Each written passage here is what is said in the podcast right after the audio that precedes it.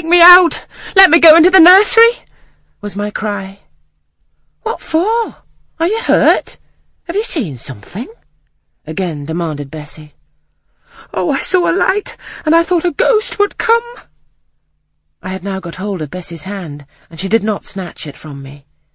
She screamed out on purpose, declared Abbot in some disgust. And what a scream! If she'd been in great pain, one would have excused it, but she only wanted to bring us all here. I know her naughty tricks.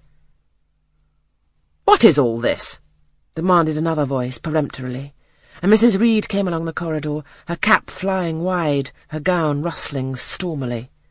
Abbot and Bessie, I believe I gave orders that Jane Eyre should be left in the Red Room till I came to her myself.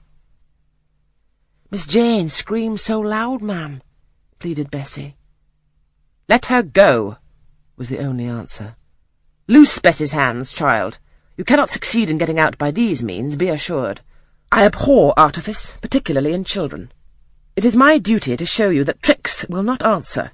You will now stay here an hour longer, and it is only on condition of perfect submission and stillness that I shall liberate you then. Oh, aunt, have pity. Forgive me. I cannot endure it. Let me be punished some other way. I shall be killed if... Silence! This violence is almost repulsive. And so, no doubt, she felt it. I was a precocious actress in her eyes. She sincerely looked on me as a compound of virulent passions, mean spirit, and dangerous duplicity. Bessie and Abbot having retreated, Mrs. Reed impatient of my now frantic anguish and wild sobs, abruptly thrust me back and locked me in without further parley. I heard her sweeping away, and soon after she was gone, I suppose I had a species of fit.